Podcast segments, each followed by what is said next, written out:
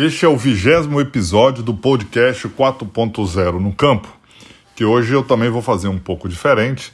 Nós não vamos entrevistar nenhum convidado e eu vou fazer um relato do, de um trabalho de uma consultoria muito grande chamado, chamada Price Waterhouse. É uma consultoria que está no Brasil há mais de 100 anos, tem 5 mil consultores e 17 escritórios no Brasil, mas no mundo ela está em 158 países, com mais de 250 mil profissionais dedicados à prestação de serviço. Então, é uma consultoria relevante no mundo. E ela é, fez um estudo que ela publicou agora recentemente, e esse estudo analisa os impactos que o Covid-19 terá e fará no agronegócio brasileiro. São, ele, ela analisa a partir de quatro pilares o impacto que vai ter na oferta de produtos, o impacto na demanda, o impacto nos custos e o impacto na receita. Então, achei interessante é, falar um pouquinho sobre a análise da Price Waterhouse para os nossos ouvintes e li, li, sempre nesses quatro pilares que ela está nos apresentando. E no meio dessas, dessas análises eu vou também emitir algumas opiniões então vou dividir aí um pouco que a Price falou, maioria que a Price falou, e um pouquinho da minha, das minhas observações. Então vamos lá. Pelo impacto na oferta, o que é que ela diz? Um, ruptura na cadeia de suprimentos. Né? Com a quarentena, caminhoneiros passam a ter mais dificuldade em diversas é, dificuldades no transporte de insumo na produção agrícola. A gente viu que esse, esse, esse mal, já, esse, esse problema já diminuiu, né? A questão de restaurantes nas rodovias, de prestadores de serviços na rodovia diminuiu. É, o problema de abastecimento no Brasil, mas nós temos alguns problemas quando é frete de retorno. Eu vou dar um exemplo é, do frete do aço. Né? A indústria está comprando menos aço, então vou dar o um exemplo aqui do Espírito Santo. Então, como que acontecia? Os caminhoneiros vinham do sul do Brasil trazendo arroz para o Espírito Santo e voltavam levando aço. Se não está tendo aço, está né, tá vendendo pouco aço, esse retorno do frete tá tá, é, tá, ficou mais difícil. Então está vindo arroz e esse frete está custando um pouco mais caro. Né? Então existem impactos é, de toda ordem. Eu dei um exemplo do arroz do sul do Brasil quando vem aqui para o Espírito Santo ou para outras regiões do Brasil, mas esse impacto com certeza pode estar acontecendo localizadamente em alguns setores. Um segundo ponto, que atividades que demandam mão de obra intensiva podem ser afetadas pelo isolamento, enquanto outros, dependendo de mão de obra de outros estados, pode sofrer com restrição às migrações. Dois exemplos. É, nós estamos vendo muito fechamento de frigorífico no sul, dificuldade é, de negociação das empresas com os com, das empresas com o Ministério Público do Trabalho. Então, está demandando muita atenção é, esse assunto. E safra de café, né? Assim, nós começamos agora a safra de conilon. Existe uma migração de é, pessoas que vêm colher café, é, safra de conilon, no sul da Bahia, no norte do Espírito Santo. É, teve algum impacto, é, atrasou um pouquinho o início da colheita, mas assim, é, outras regiões do Brasil podem sofrer com esse problema de migração é, de pessoas para é, fazer as colheitas. Um terceiro ponto, com a pandemia, alguns países estão se fechando ao mercado internacional e a dependência pela importação de algumas cadeias, ele está dando exemplo de defensivos, fertilizantes e trigo, pode impactar a oferta de alguns segmentos no Brasil. Então, é, é colocar luz sobre isso para quem é muito dependente, né? O, o, produtor é de defensivo, de fertilizantes, e no caso do varejo, a, da dependência que nós temos do trigo.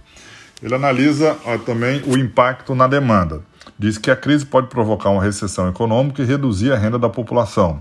Nós estamos vendo isso, por exemplo, no setor de carne, né? Uma substituição de algumas proteínas mais caras para proteínas mais baratas. O isolamento social estimula a demanda de produtos que permitem um maior tempo de armazenamento, soja, milho, trigo, café, impactando nas cadeias de valor de produtos perecíveis, como frutas, legumes, flores, carnes e lácteos. Além disso, a população passa a procurar produtos mais baratos, eu já comentei um pouquinho sobre isso, afetando a demanda de produtos premium e de maior valor agregado. Terceiro ponto do impacto nas demanda, na demanda. A quarentena reduziu a circulação de veículos e impactou fortemente a demanda pelo etanol. Isso, combinado à queda de preço do petróleo, fez com que, entre fevereiro e a Páscoa, o preço do etanol hidratado caísse 34% eh, no Brasil. Um impacto brutal no setor sucrocoleiro. O algodão também deverá, deverá, ter a demanda fortemente impactada. Houve paralisação em fábricas têxteis e, com a queda do preço de petróleo, as fibras sintéticas se tornam mais competitivas. No caso da, do suco de laranja, o impacto pode ser, é, pode ser positivo. Nos Estados Unidos, o maior consumidor do mundo, estima-se que o aumento, que, que a crise, né, o consumo aumentou 10%, é, puxando os preços. Então teve impacto positivo na laranja. E mais du duas frentes que eu disse, né? Impacto nos custos. Com a queda nos preços do petróleo, o diesel está ficando mais barato. É, anuncia, teve um aumento da Petrobras ontem, mas em, comparando com janeiro, dezembro, o diesel está mais barato, ajuda né, no, nas despesas de transporte interna de, de colheita, de frete para escoamento, então tem um, tem, uma, tem um, um impacto positivo. A desvalorização do real frente ao dólar aumenta os custos dos insumos, como fertilizantes e agroquímicos, já que boa parte da matéria-prima é importada.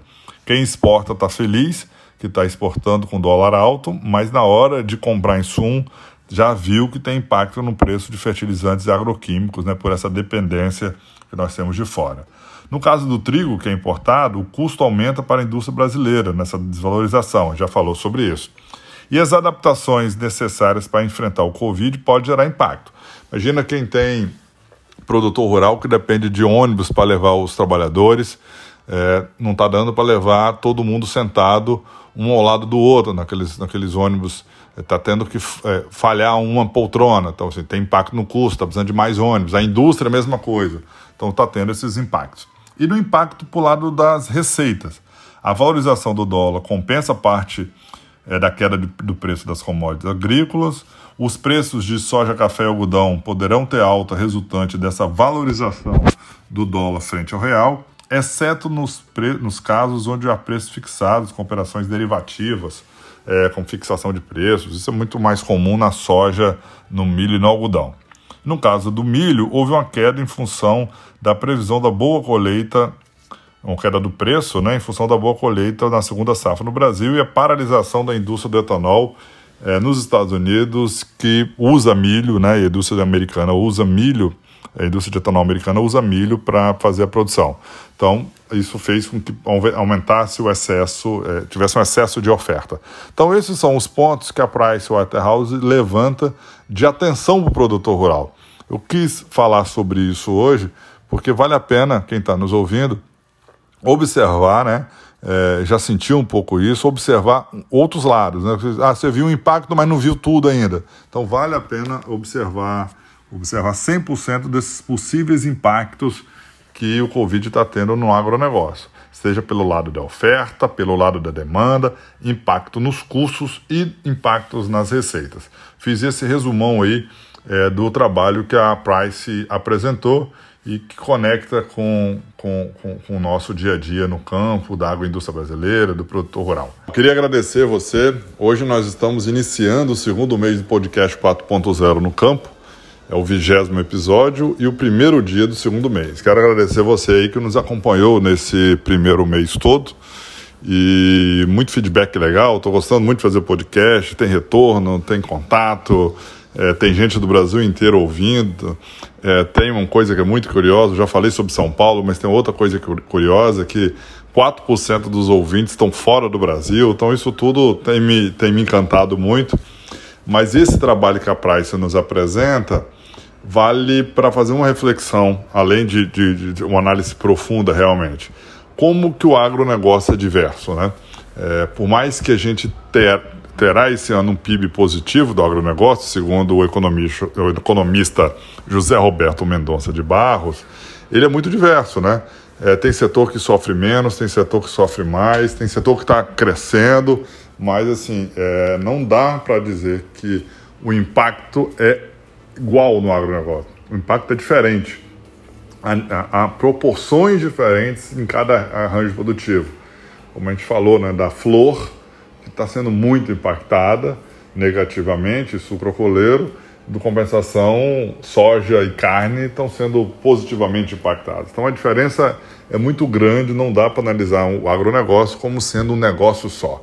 O consolidado parece ser positivo, né? o Zé Roberto fala sobre isso, mas a gente precisa analisar caso a caso, estado por estado, região por região, cultura por cultura, porque há impactos diferentes, tá joia? Muito obrigado pela sua companhia, um forte abraço e fique com Deus.